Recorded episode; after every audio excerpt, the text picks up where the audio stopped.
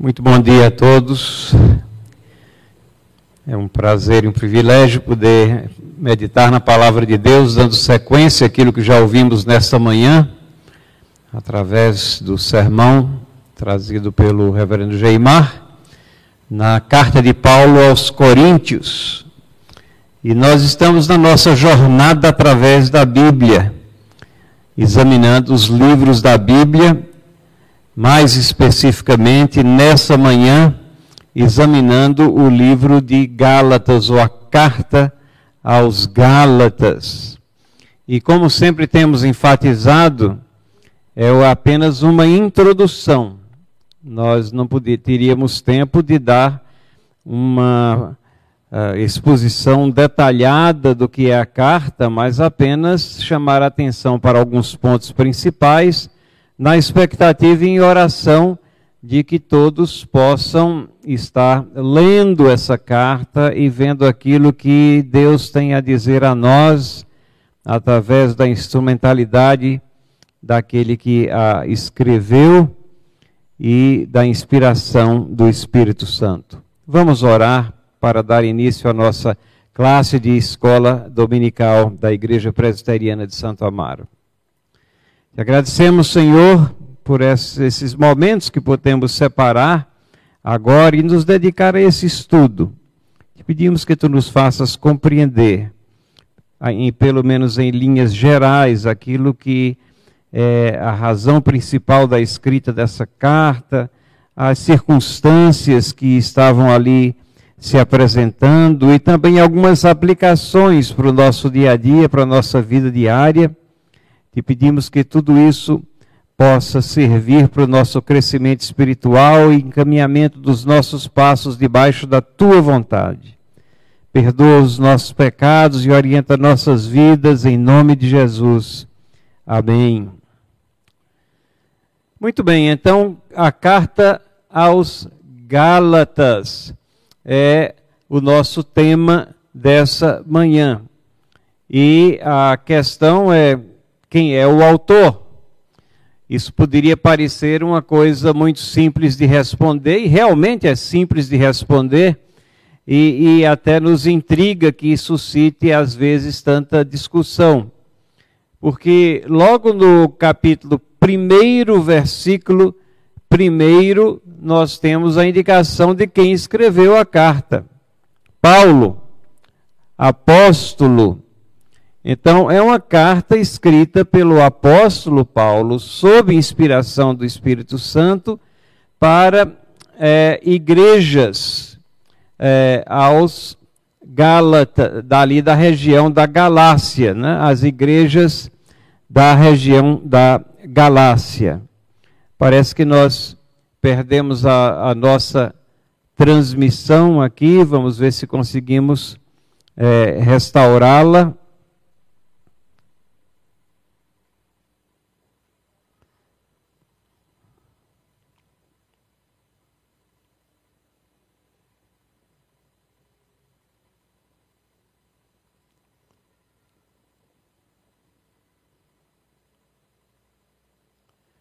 Muito bem. Espero que já estejamos aí visualizando. Então, nós temos essa indicação pura e simples de quem escreveu essa carta foi Paulo, o apóstolo. Por que então nós nos demorarmos até mais do que alguns segundos nessa questão, se é tão claro? É porque existem diversas críticas principalmente advindas do campo liberal, daquele campo que estuda a palavra, mas estuda não para crescer em conhecimento espiritual, mas para contestá-la. É, várias críticas, e nós podemos é, delinear aqui, apenas para conhecimento dos irmãos, quatro delas que têm como pressuposto que você descarta aquele que é colocado como autor e então procura, através de outros estudos, postular, discernir ou então apenas indicar alguma outra data ou algum outro autor para é, a carta. Isso não é só nos Gálatas, isso é em diversos livros da palavra de Deus, principalmente o Pentateuco é um do conjunto de livros do, da Bíblia que é sujeito a esse tipo de escrutínio, o livro de Isaías, mas diversos livros do Novo Testamento também são submetidos a essa crítica do modernismo teológico, como ficou historicamente conhecido. Há uma crítica histórica que questiona: será que aquelas coisas que estão ali colocadas realmente aconteceram? O que é que realmente aconteceu? Como se fosse possível discernir o que realmente aconteceu, desprezando as fontes primárias, que é o livro e o livro de Atos também, que está relacionado com as cartas de Paulo. A crítica da fonte. Quais as fontes, as comunidades, as interpolações dos editores? A crítica da fonte diz: não, vamos ver qual foi a fonte dessa carta. Ela não é, na realidade, uma carta, ela é uma colcha de retalhos. E ela foi é, compilada de diversas fontes e várias comunidades, normalmente esses escritores, eles, é, eles designam essas comunidades como a comunidade lucana, a comunidade petrina, ou seja, as comunidades que é, seguiam é, a Pedro, seguiam a Lucas e outros mais, e a, ainda colocam algum editor que juntou tudo isso e que enxertou, fez alguma interpolação de algumas ideias próprias. Ou seja, fazendo assim, eles desfiguram o texto da palavra de Deus. A crítica da forma.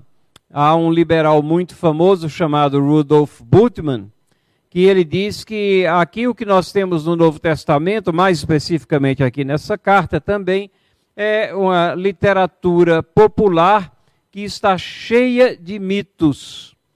Mas ele se referia não somente à carta aos Gálatas, ele se referia a toda a palavra de Deus. Ele dizia: a palavra de Deus está cheia de mitos.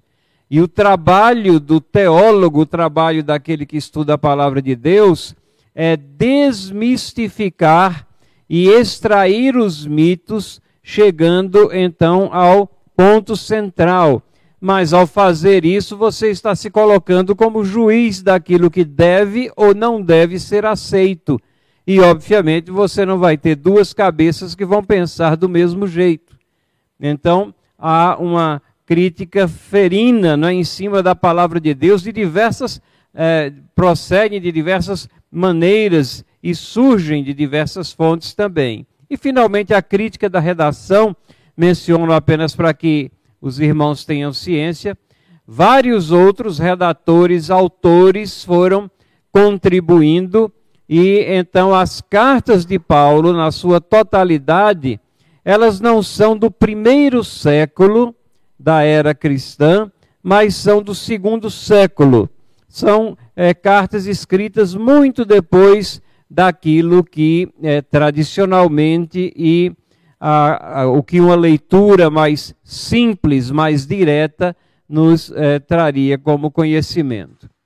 Mas, como eu disse, é, se nós lermos aqui sem nenhuma dessas pressuposições, que são na realidade pressuposições anticristãs, nós vamos chegar aqui à autoria de Paulo. Paulo, apóstolo, não da parte de homens, nem por intermédio de homem algum, mas por Jesus Cristo e por Deus Pai, que o ressuscitou dentre os mortos, e todos os irmãos meus companheiros, as igrejas da Galácia. E aí, pulando, isso é no começo da epístola, né? Ele já diz quem ele é, a Paulo, apóstolo. Ele se chama um apóstolo é, chamado fora do tempo, pela forma como ele foi convertido. Mas Paulo, não somente na carta aos Gálatas, mas em diversas outras de suas cartas, como por exemplo na de Coríntios, que nós vimos exposta aqui, parte dela no sermão dessa manhã, ele defende o seu apostolado ele faz parte daquele grupo seleto de apóstolos comissionados de uma forma toda especial para fincar as estacas da igreja neotestamentária desse período do Novo Testamento. Paulo, apóstolo, e ele diz: Eu não estou escrevendo comissionado por ninguém, não é da parte de homens, mas é, Jesus Cristo foi que me firmou e formou como apóstolo. Eu não recebi essa, esse título da parte de ninguém. E Deus Pai, que ressuscitou a Cristo dentre os mortos, e todos meus irmãos e companheiros, e aqui tem o destinatário, as igrejas, vejam, plural, as igrejas da Galácia. Quando a gente vê carta aos Gálatas, a gente pode ter a ideia de que é uma igreja específica. Não, mas as igrejas de uma região da Galácia.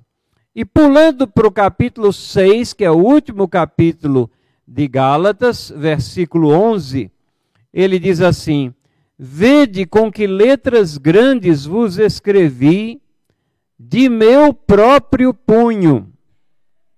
Isso é interessante porque muitas das cartas de Paulo ele utilizou alguém, ele utilizou é, um escriba, alguém que era uma espécie de secretário. Quando nós tivemos a oportunidade de ver aqui a carta aos Romanos, nós vemos que isso acontece. É, ele utiliza alguém, várias outras cartas, que ele nomina essa pessoa que está escrevendo por ele. É como se Paulo estivesse ditando. Mas essa carta aqui, a impressão que nós temos quando lemos essa referência aqui no capítulo 6, é que ele escreveu de próprio punho. Pode ter sido apenas o epílogo, é verdade, mas não há nenhuma indicação aqui de que ele não escreveu a carta toda. E uma outra questão interessante que vale a pena a gente chamar a atenção, ele diz: Vede com que letras grandes vos escrevi letras grandes. Lembram que Paulo diz que ele tinha um espinho na carne, um problema no seu corpo, e que Deus, ele tinha orado a Deus para que aquilo fosse removido, e Deus é, disse que não, respondeu é, negativamente, ele permaneceu com aquilo. Muitos que estudam a Bíblia acham que esse espinho na carne era um problema de visão. Por isso que ele usava tantas pessoas para as suas cartas, porque ele ditava. No caso aqui, escrevendo aos Gálatas, ele escreveu em letras grandes, que era aquilo que se harmonizava possivelmente com uma visão que não tinha toda a suficiência necessária. Outros estudiosos acham que esse espinho na carne não era um problema físico, mas era uma pessoa que ficava acusando a Paulo em todo o tempo é, que ele não tinha autoridade de apóstolo e por isso que ele fazia tanta questão de defender o seu apostolado. Qualquer que seja é, a razão, nós vemos aqui que não há dúvidas de uma leitura simples do texto de que o autor era Paulo. E como eu disse, essa carta aqui segue para os Gálatas, ou é, para ah, uma é, região onde existiam igrejas ali. Né? Essa é a pergunta normalmente que a gente sempre faz: quem escreveu e para quem foi a escrita? As igrejas da Galácia. Gálatas, capítulo 1, versículo 2. Diz isso que nós acabamos de ler. As igrejas da Galácia.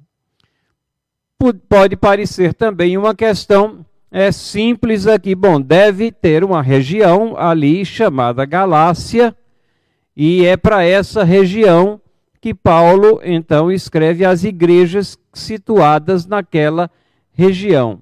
Só que quando a gente começa a estudar um pouquinho mais, nós vemos que existe uma Galácia do norte e uma galáxia do sul.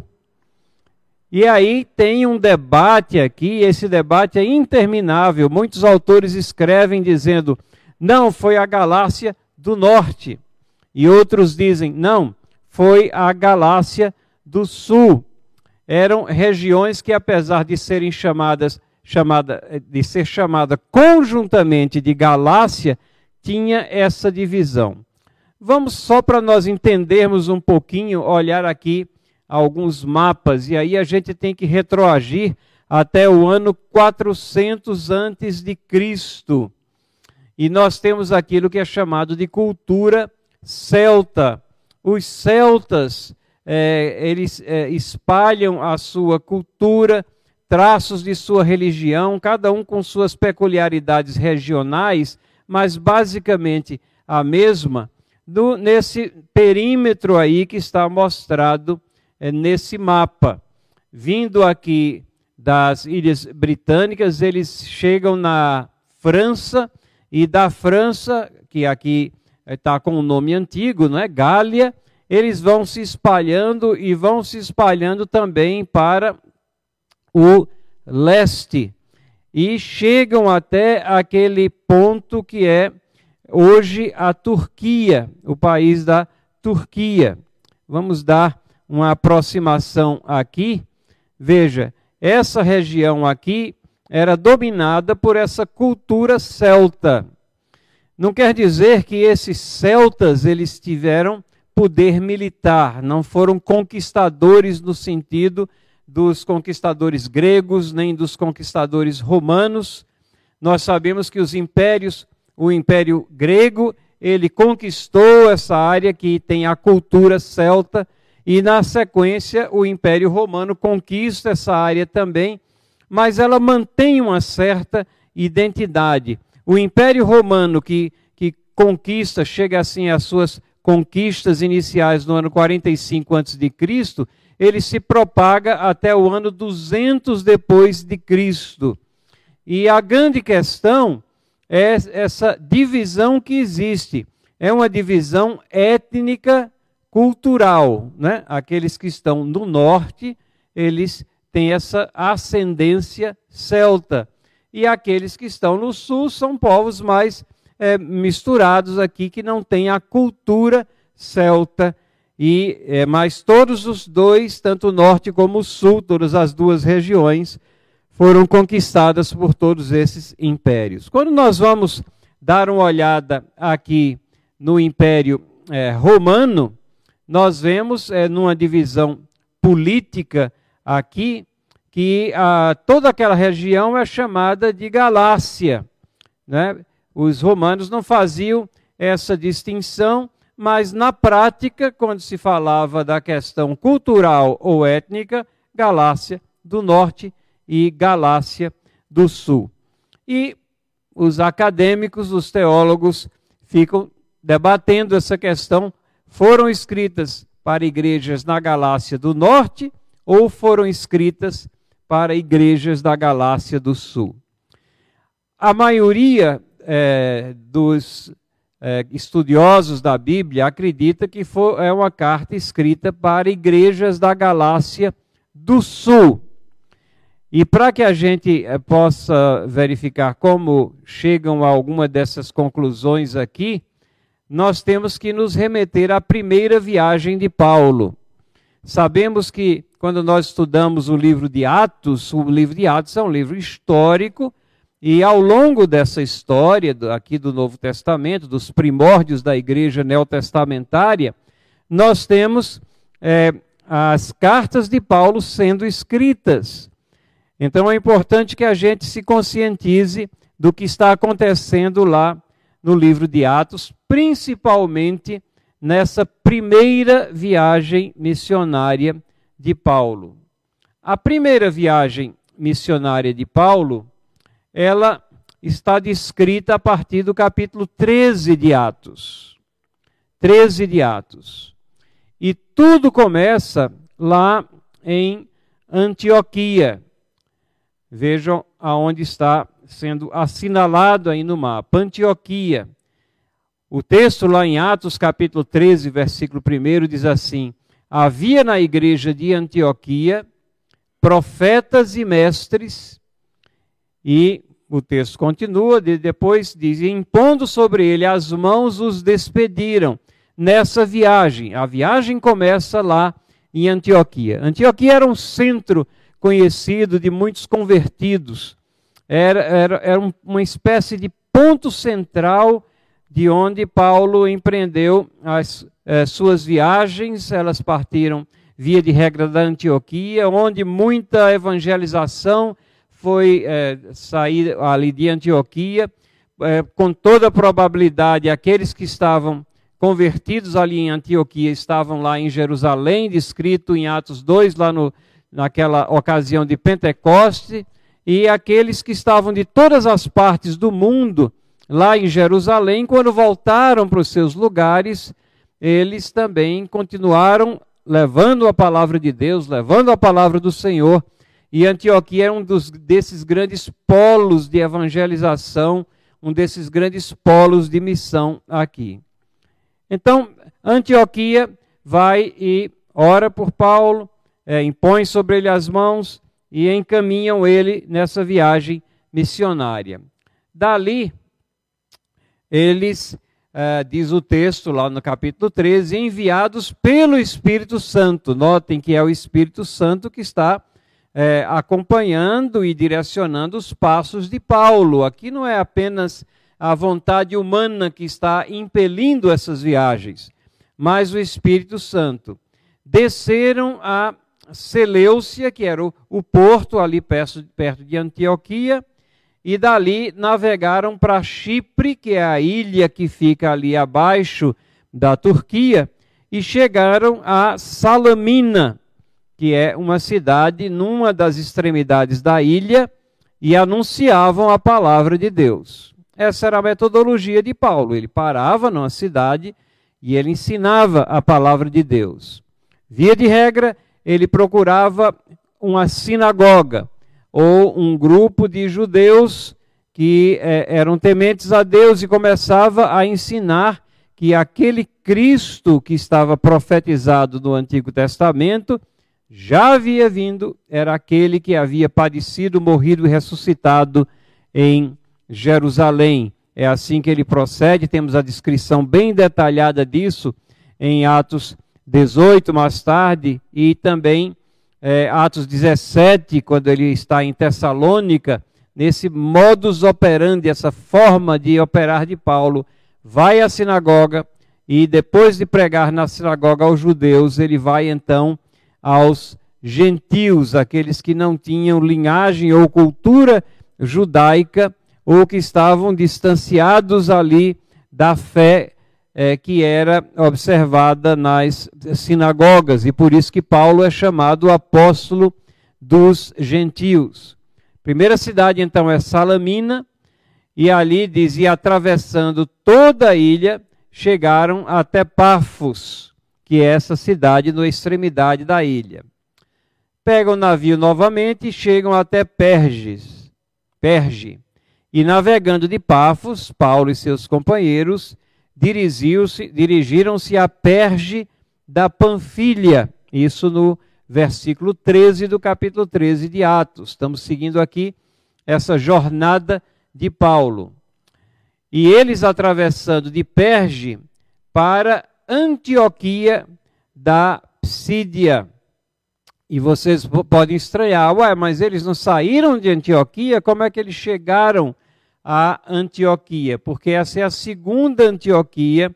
Toda essa região aqui, além daquela que é Galácia, que está incrustada aqui, incrustada na, na região maior, toda a região maior é chamada de Ásia Menor. Então, nós temos a Antioquia da Ásia Menor. É uma cidade que tem nome idêntico, mas é outra cidade. Também uma importante cidade, importante centro é, comercial. Aqui é Antioquia da Psídia, que é a região menor ali onde Antioquia estava. Mas os judeus instigaram as mulheres piedosas de alta posição e os principais da cidade e levantaram perseguição contra Paulo e Barnabé, expulsando-os do seu território e estes, sacudindo contra aqueles o pó dos pés, partiram para Icônio.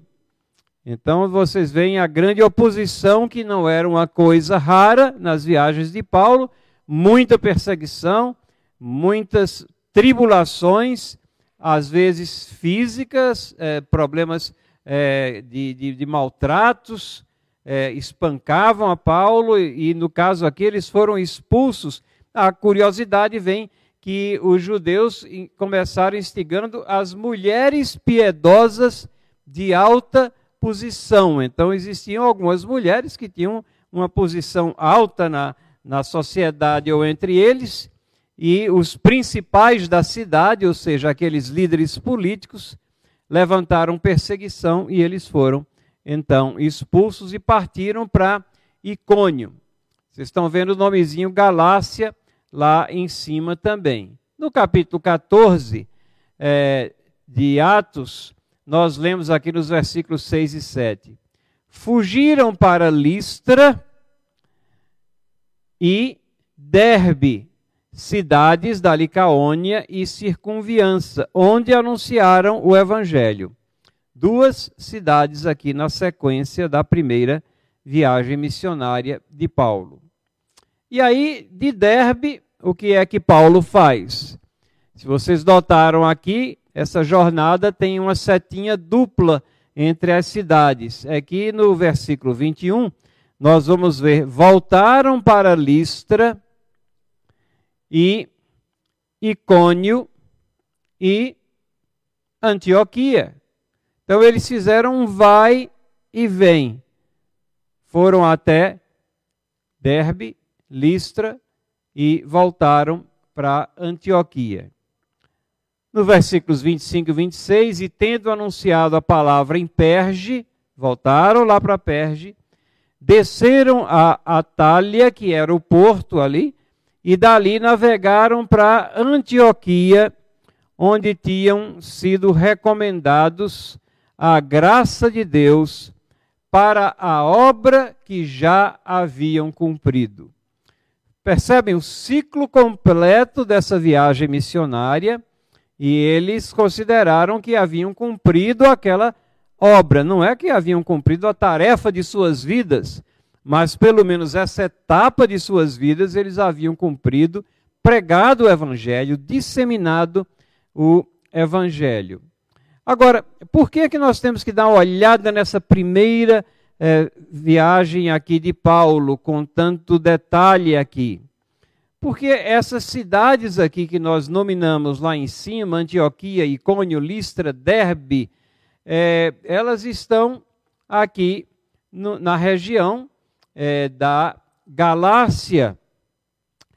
E é, elas estão na região é, do sul.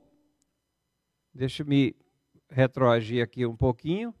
Né? Aqui eles estão em Antioquia e essas cidades estão no sul da Galácia. E ao norte da Galácia, nós não temos registro de, de, do nome de igrejas aqui. Então, quando uh, há uma referência que foram escritas as igrejas da Galácia, a, a ideia é que foram escritas a essas igrejas. Porque o texto lá em Atos capítulo 18 diz assim: Desceu para Antioquia, havendo passado ali algum tempo, saiu atravessando sucessivamente a região da Galácia e Frígia, confirmando todos os discípulos. Então, aqui nesse mapa tem a segunda viagem de Paulo. E nessa segunda viagem, ele volta e visita aquelas mesmas cidades que ele tinha visitado na primeira viagem missionária. E, e diz assim: confirmando todos os discípulos. Então, ele havia deixado discípulos naquelas igrejas, naquelas cidades, e, consequentemente, é bastante provável que as cartas tenham sido escritas para essas igrejas. Há uma controvérsia grande na questão de quando essa carta também foi escrita. Se ela foi escrita antes do concílio de Jerusalém, que é no capítulo 15 de Atos, ou no capítulo uh, ou se foi escrita depois do concílio. Aqueles que foi, dizem que foi escrito antes do concílio de Jerusalém dizem que não há menção nas cartas de Paulo do concílio. E ah, os que dizem que foi escrito depois do concílio de Jerusalém dizem que essa segunda viagem missionária de Paulo, aqui em Atos 18, é, fala da região da Galácia e Frígia, e pode ser que ele tenha escrito para igrejas que não são nominadas aqui, como foram assim detalhadamente na primeira viagem. Eu não vejo nenhum problema em achar que ela foi escrita depois do Concílio de Jerusalém, porque em Gálatas, aqui, se nós, é, quando nós olhamos aqui é, o capítulo 2 de Gálatas, nós lemos uma descrição, uma sequência de eventos que aconteceu em Jerusalém. E é, esses eventos, eles podem muito bem ser aqueles relacionados com o que nós chamamos do Concílio de Jerusalém. Outros dizem que não, isso foi uma primeira ida a, de Jerusalém a, que Paulo fez. Então nós vemos que existem, às vezes, diferenças de opinião, mesmo entre aqueles que consideram a palavra de Deus veraz, inspirada, mas que são coisas menores, que de maneira nenhuma elas modificam o teor, o ensino, a autoria paulina, são questões relacionadas com a data. Se foi antes do concílio de Jerusalém, foi em torno do ano 49 a.C. Se foi depois, é, é, durante os anos 50 a 53, que a carta foi escrita, mas de qualquer maneira permanece essa consideração para os irmãos e irmãs.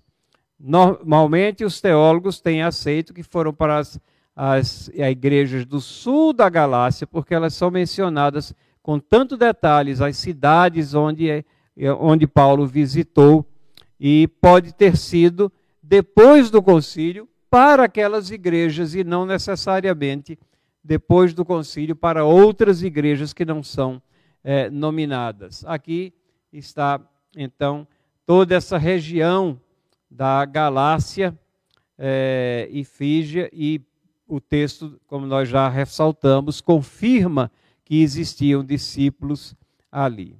Qual o tema principal dessa carta? Agora já entrando é, no conteúdo. Qual o tema principal? Será que a questão da lei e da graça é o tema principal?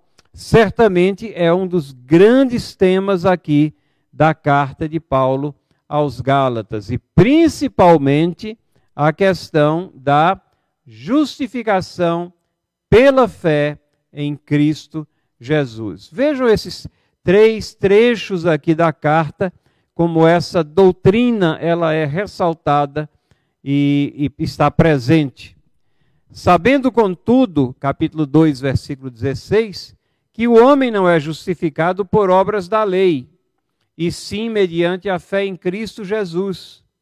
Também temos crido em Cristo Jesus para que fôssemos justificados pela fé em Cristo, e não por obras da lei, pois por obras da lei ninguém será justificado. Então, a justificação nossa, a maneira como nós somos aceitos por Deus, é exatamente porque Cristo pagou os nossos pecados, ou o pecado do seu povo, na cruz do Calvário e nós somos cobertos pela justiça de Deus, daí justificação. E Deus nos, aceita, de um Deus que é santo, que não tem, não é conivente com o pecado, nos aceita porque nós estamos cobertos pelo manto da justiça de Cristo. E é isso que Paulo está ensinando aqui. Versículo 11 do capítulo 3: É evidente que pela lei ninguém é justificado diante de Deus, porque o justo viverá pela fé. O justo viverá pela fé. E versículos 23 e 24 do capítulo 3: Mas antes que viesse a fé, estávamos sob a tutela da lei, e nela encerrados para essa fé que de futuro haveria de revelar-se de maneira que a lei nos serviu de aio para nos conduzir a Cristo, a fim de que fôssemos justificados por fé. Veja, várias vezes aqui repetido a questão da justificação pela fé. Mas talvez você pode estar pensando, mas esse tema de justificação pela fé, aquilo que, que mexeu com Lutero, que despertou Lutero, que operou a conversão em Lutero, isso não é de Romanos? Sim, mas foi Paulo que escreveu Romanos também. E há uma harmonia de Gálatas com Romanos, apesar de muitas vezes alguns não entenderem exatamente essa questão da lei e da graça, né? É, Romanos fala claramente que nós não estamos sob a lei, mas sob a graça de Deus, e fala com essas mesmas palavras, tanto em Gálatas como em Romanos, e também, curiosamente, na carta aos Hebreus, a expressão justificação pela fé está lá. Isso faz com que alguns que defendem a autoria de Hebreus para Paulo uh, vejam que existe muita similaridade doutrinária daquilo que está em Romanos, naquilo que Paulo escreveu. Romanos 5,1 diz: Justificados, pois mediante a fé temos paz com Deus por meio de nosso Senhor Jesus Cristo. E Romanos 6,14, então nos diz: Não estáis debaixo da lei, e sim da graça de Deus. É a graça de Deus que vem sobre nós, é a graça de Deus que faz com que nós sejamos aceitos por Ele. Mas é preciso que nós entendamos isso muito bem. Nós não temos tempo, nem, nem ao nosso propósito hoje de manhã, de falar do, dos diversos aspectos da lei. A lei cerimonial, a lei religiosa, ou a lei civil, judicial e a lei moral. Mas aqui Paulo está falando da lei moral, nós não estamos debaixo dela, mas em que sentido? Em que sentido nós não estamos debaixo da lei moral? Paulo não está ensinando que existe uma quebra, uma dissociação entre o Antigo Testamento e o Novo Testamento. Não, eles se complementam. O que Paulo está ensinando é que nós não estamos sob a condenação da lei moral de Deus. Nós não estamos sob a condenação da lei moral de Deus, porque fomos justificados por Cristo Jesus. Ele pagou o preço. O salário do pecado é a morte, e ele pagou com a sua vida.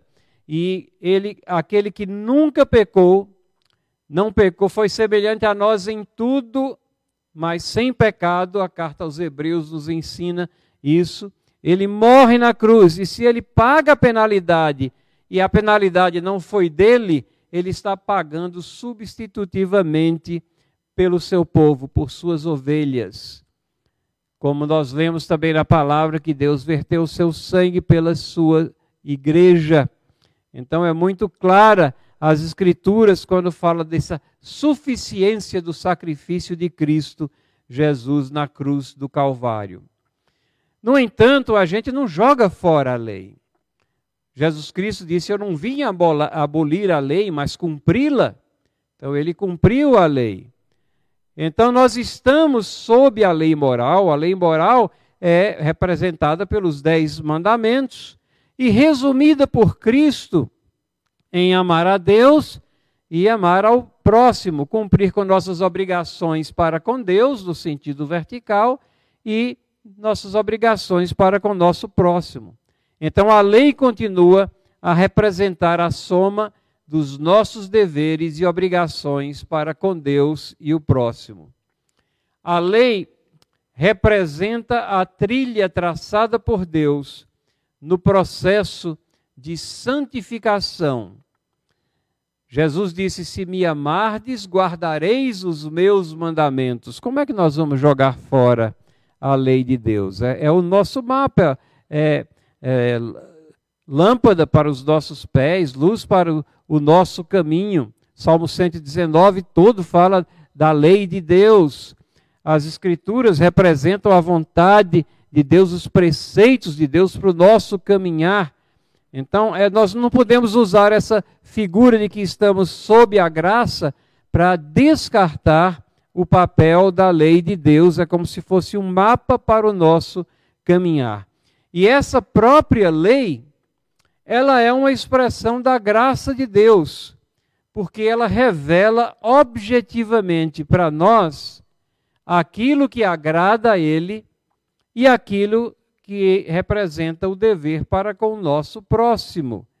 Então, é, esse é o ensino de Romanos, esse é o ensino de Gálatas, esse é o ensino das cartas de Paulo, esse é o ensino de Cristo, esse é o ensino da palavra, e são questões complementares e que não dissociam o Antigo Testamento do Novo Testamento.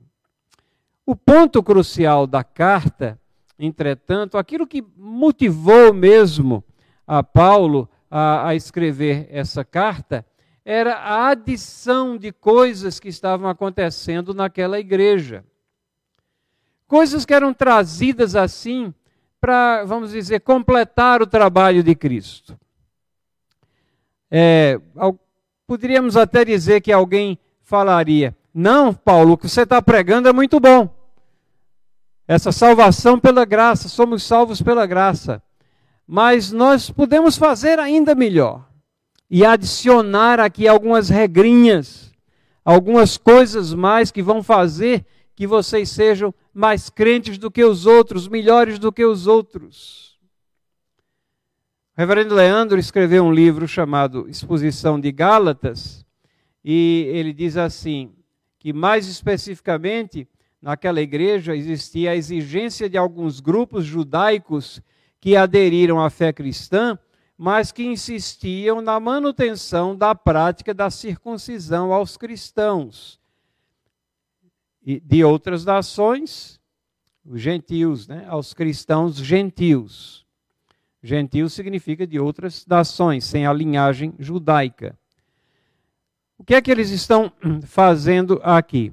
Eles, eles não estão reconhecendo essas pessoas de que a circuncisão fazia parte da lei religiosa, cerimonial, que apontava para Cristo.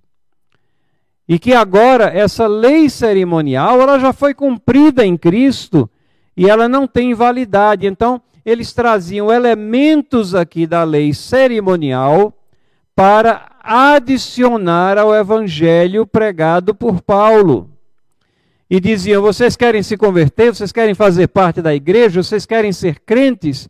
Então, aqui está a lista, e não era uma lista pequena, de coisas que vocês têm que fazer, basicamente para se tornarem judeus, com todas as práticas, ignorando que aquelas práticas cerimoniais apontavam para Cristo. Agora nós vivemos num novo momento da igreja e nós temos mais a que obedecer à lei moral de Deus e não à lei cerimonial.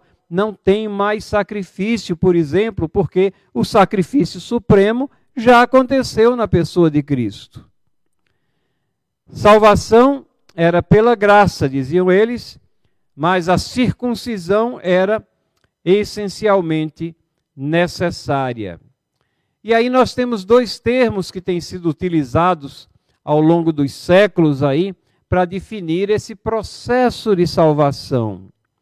Sinergismo, que vem de duas palavrinhas gregas, né, sim ou sum, que significa juntos, e ergo, que significa trabalho, né? Então, é, é, é, sinergismo significa um trabalho conjunto. Então, essas pessoas diziam: a salvação é um trabalho conjunto é uma fé que você dá uma ajudazinha também a ela, com uh, mais obras, ou mais rituais, ou mais uh, regrinhas. Enquanto que monergismo, mono de um, significa que o trabalho no processo de salvação, no plano de salvação, é só de Cristo. Então, essa é a visão bíblica, isso é o que Paulo está ensinando. Não é uma questão de, de cooperação para que sejamos salvos. Agora, uma vez sendo salvos, o próprio Deus nos chama de cooperadores dele, mas não para que sejamos salvos, mas porque somos salvos.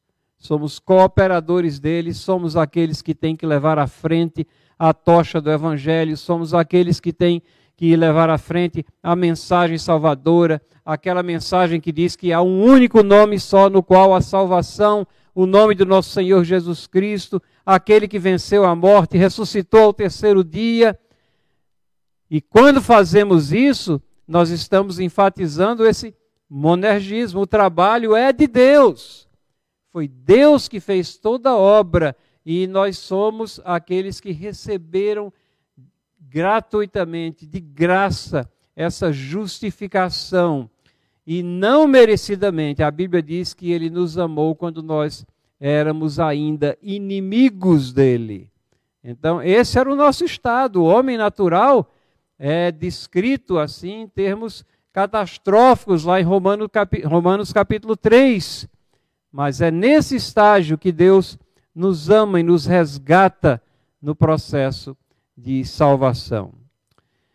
Talvez nos ajude a aclarar um pouco essa, esses sentimentos de Paulo e como ele se dirige a essas questões aqui, se nós fizermos uma breve comparação aqui sobre a carta aos Gálatas e aquela escrita aos Filipenses. A carta aos Filipenses ainda vai ser alvo de exposição da sua, é, da sua introdução mas só no comecinho das duas cartas, essa questão da integridade do conteúdo do evangelho. E nós podemos ver isso aqui em Filipenses capítulo 1, versículos 12 a 18, e em Gálatas capítulo 1, versículos 6 e 9. Eu vou projetar aqui, a gente vai ver é, esses dois trechos da palavra de Deus e verificar o que é que há diferente neles dois.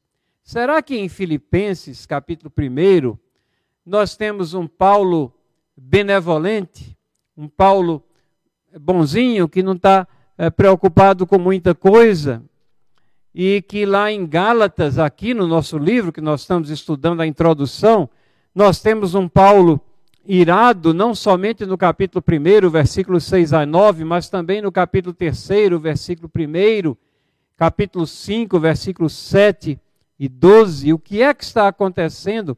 Paulo, será que ele tem aqui dupla personalidade para mostrar uma face tão benevolente e outra face tão irada? O que é que está acontecendo? Vamos ler Filipenses aqui, versículos 12 a 18. Ele diz assim, Paulo escrevendo àquela igreja: Quero ainda, irmãos, cientificar-vos de que as coisas que me aconteceram têm antes contribuído para o progresso do Evangelho, de maneira que as minhas cadeias em Cristo se tornaram conhecidas de toda a guarda pretoriana. Filipenses, a gente vai ver isso domingo que vem. Filipenses é uma carta escrita da prisão. Paulo está preso lá em Roma. Então, quando ele fala de cadeias, ele não está falando sentido figurativo. Ele está falando aqui que ele está preso mesmo lá. E ele está com guardas ao seu redor. Mas mesmo assim, essas cadeias e a situação em que ele se encontra tem servido para a propagação do evangelho.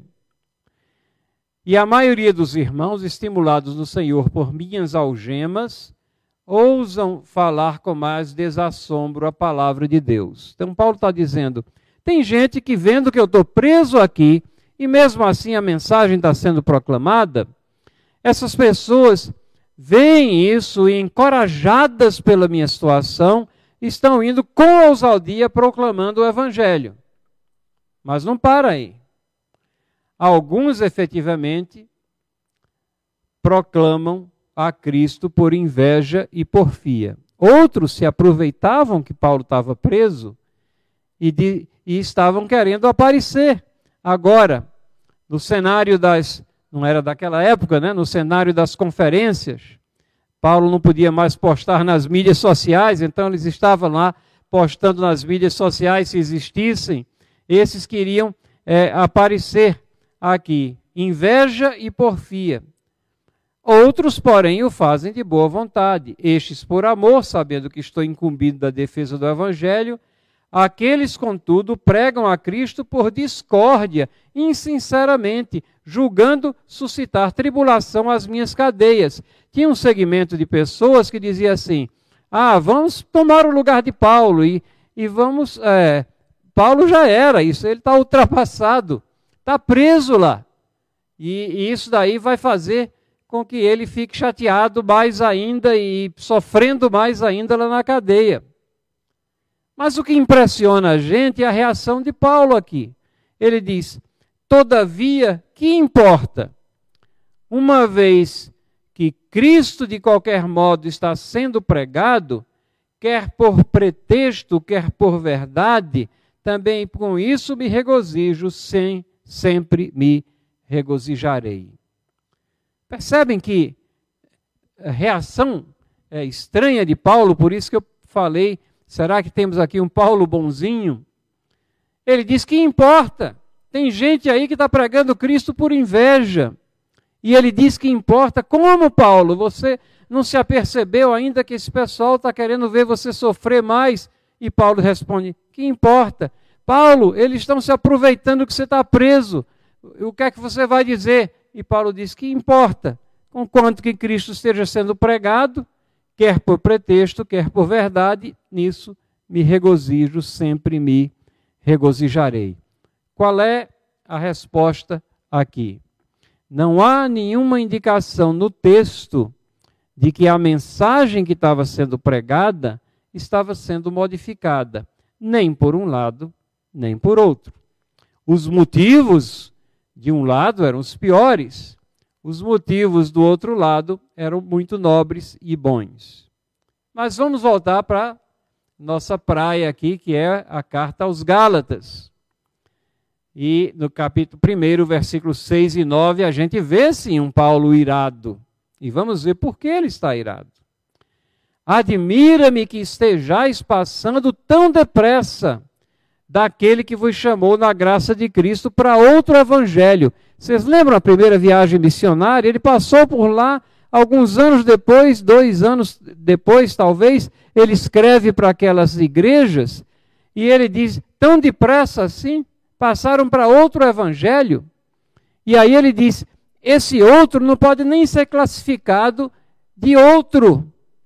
Dizer que é outro evangelho já é um elogio mas esse outro evangelho não é evangelho nenhum. Senão que alguns que vos perturbam, querem perverter o evangelho de Cristo.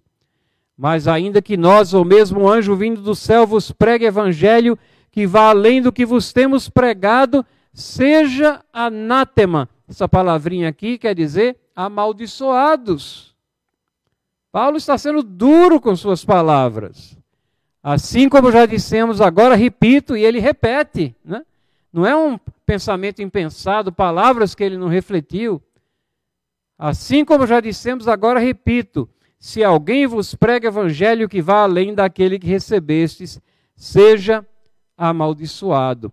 E não é somente palavras aqui que fogem e não ficam gravadas em lugar nenhum, é uma carta que ele está escrevendo aqui. E na sequência dessa carta, no capítulo 3, versículo 1, ele chama de os Gálatas de insensatos, de tolos. Quem vos fascinou a vós outros ante cujos olhos foi Jesus Cristo exposto como crucificado? Né? Como é que eles têm é, a coragem de não estar seguindo a verdade quando a verdade foi claramente pregada a eles? Gálatas 5, 7 e 12. Vós corrieis bem. É como se ele estivesse dizendo: vocês estavam indo bem.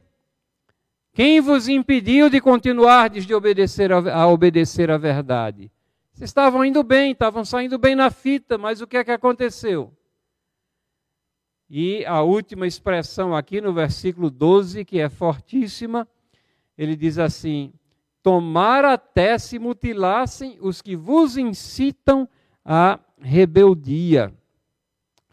Ele está falando aqui desses falsos mestres, esses falsos professores que entraram dentro daquelas igrejas, estavam subvertendo as cabeças estavam ensinando um outro evangelho, e Paulo disse: nem que fosse um anjo do céu, vocês não devem acreditar em nenhum evangelho diferente. E é, seria melhor que essas pessoas que assim fazem, que desviam a atenção do verdadeiro evangelho, fossem castradas. É isso que quer dizer no original aqui, se mutilassem. Então é uma palavra extremamente forte que Paulo está colocando, mas por que ele faz isso? Porque ele está aqui defendendo o evangelho salvador de Cristo Jesus. Porque ele, te, ele está consciente de que a pregação falsa, aquela que adiciona coisas ao evangelho, ela é mortal para a alma. Ela vai resultar na perdição de muitos. E o único evangelho que salva é aquele evangelho que ele vem pregando, aquele que foi trazido pelo nosso Senhor Jesus Cristo, que se apresenta como o único nome. É esse o evangelho que salva. E qualquer distorção disso, qualquer adição, qualquer é, coisa que seja retirada dele também, qualquer coisa, qualquer manipulação que seja humana, ele fica irado e coloca palavras duríssimas contra aqueles que pregam essas coisas e chama aquela igreja, os membros daquelas igrejas ali de tolos. Estamos chegando já ao nosso final e a carta aos Gálatas, ela tem diversas aplicações, né? Por exemplo, é, no capítulo 2, nós temos um relato detalhado de todas as coisas que aconteceram em Jerusalém, mostrando que esse é um livro histórico também. Não é parte de um, uma série de ideias fantasiosas de Paulo. Não, ele está continuando a ensinar a sã doutrina. É, no capítulo 3, ele defende, o apóstolo continua defendendo o apostolado dele, porque o capítulo 2 ele já começa essa defesa mostrando que ele foi aceito por aqueles apóstolos que estavam em Jerusalém. Então, é, não é alguém qualquer da igreja que deve contestar essa autoridade apostólica que ele tem. Ele continua fazendo exposições doutrinárias no final do capítulo 3, capítulo 4 e é no capítulo 5 que ele traz considerações bem práticas, nós não entramos nela, porque não é nossa intenção expor detalhadamente o livro de Gálatas, mas é o capítulo 5 de Gálatas que fa fala das obras da carne, é aquele catálogo de pecados aqui, e contrapondo-se a eles, o fruto do Espírito, ou seja, o operar do Espírito Santo que habita em nós e que deve ser demonstrado naquelas características de um fruto que possui vários gomos, várias partes e que se constitui o fruto do Espírito. E o capítulo 6, que ele traz também considerações práticas relacionadas à contribuição e, e, e tudo mais. Mas, fazendo aqui uma aplicação também do ponto principal que motivou Paulo, que era essa adição ao Evangelho em algumas questões é, contemporâneas. É, uma dessas questões que a gente tem que lidar com ela é uma área doutrinária chamada de dispensacionalismo. Dispensacionalismo. É, o dispensacionalismo ele foi, ele se origina alguns séculos atrás. Isso não é uma forma normal de interpretar a Bíblia, mas em torno de 150, 200 anos atrás, uh, ele entrou dentro do, da igreja evangélica e foi popularizado pela chamada Bíblia de Scofield. E muitos radicalizaram bastante aquela interpretação que fatia a história via de regra, em sete dispensações, às vezes em mais do que sete, e cada uma dessas dispensações, o modo de salvação é diferente. Então, nós estaríamos numa dispensação cujo modo de salvação é diferente da dispensação anterior. E, e tudo isso é baseado num base, é, essencialmente num verso da palavra de Deus, que nós não teríamos desenvolvido essa doutrina se fosse aqui no Brasil, porque aqui no Brasil diz que nós devemos é, manejar bem a palavra da verdade, mas é, em inglês diz assim, rightly dividing, dividindo corretamente a palavra da verdade. Então, se pegaram nessa questão da divisão, né, para é, dizer que nós temos que dividir a Bíblia, e então temos meios diferentes de salvação. Isso é um outro evangelho, né? O evangelho é o mesmo, a boa nova de salvação é a mesma. No Antigo Testamento olhava-se para o Messias que havia de vir e agora nós olhamos para o Messias que já veio. Hoje em dia também nós temos várias pregações que tentam emular ritos judaicos, situações cerimoniais já cumpridas em Cristo. Por exemplo, a, a arca dá fazer uma arca da aliança, dá valor àquilo como se fosse um amuleto, ou é, ter um local específico onde as orações são mais aceitas, no topo de um monte.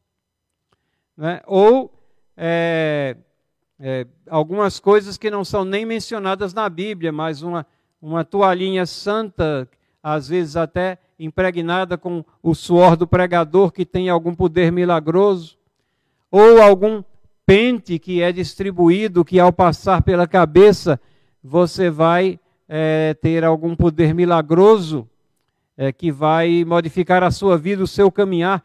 Todas essas questões não são bíblicas, elas são adições ao Evangelho. E é, é Paulo, se vivesse nos nossos dias, estaria também muito irado, muito horrorizado com as coisas que ele vê dentro do campo chamado evangélico. Nós temos também, às vezes, até alguns é, chamados judeus messiânicos. Os judeus messiânicos, eles começaram, e ainda um grande grupo existe, fazendo um trabalho muito bom, que é de evangelização do povo judeu. Mas é, existe, às vezes, um segmento deles que quer é, traçar a sua linhagem a, a judeu. Por exemplo, o nome do meu pai é, era, ele já falecido, Jairo de Carvalho Portela. Então, como tem Carvalho no nome, e é o nome de uma árvore, então os judeus colocavam sobrenomes de plantas ou de árvores na Europa porque eram perseguidos. Então, ah, se traçar a linhagem, provavelmente vou conseguir inseri-lo em alguma das tribos ou o que for. Tudo isso faz com que você divida a, a, a, os crentes em duas categorias: aqueles que conseguem traçar uma linhagem e aqueles que não conseguem. Uma categoria superior de cristão. Isso também é uma distorção do Evangelho Salvador de Cristo. Então nós temos que nos ater àquilo que é o propósito da carta, que é trazer de volta o Evangelho puro, purificado de todos os acréscimos humanos. Essa é a introdução da carta aos Gálatas, e isso é o que nós devemos, é, pelo menos, nos lembrar aqui. Paulo está envolvido na defesa do Evangelho, Paulo está envolvido na defesa do Evangelho puro, e Paulo se esmera em escrever aquelas igrejas que estão sendo persuadidas por mensagens e pessoas que não contêm a verdade em suas pregações, em suas persuasões. Que Deus nos livre disso e que estejamos sempre guardando firme a fé, uma vez dada aos santos. No próximo domingo, nós teremos a introdução às cartas aos Efésios, Colossenses e Filipenses, e será o reverendo Gabriel Junqueira que nos trará a lição de escola dominical. Que Deus abençoe a todos, que tenham uma semana abençoada e que nós possamos seguir as diretrizes da palavra de Deus em nossa vida.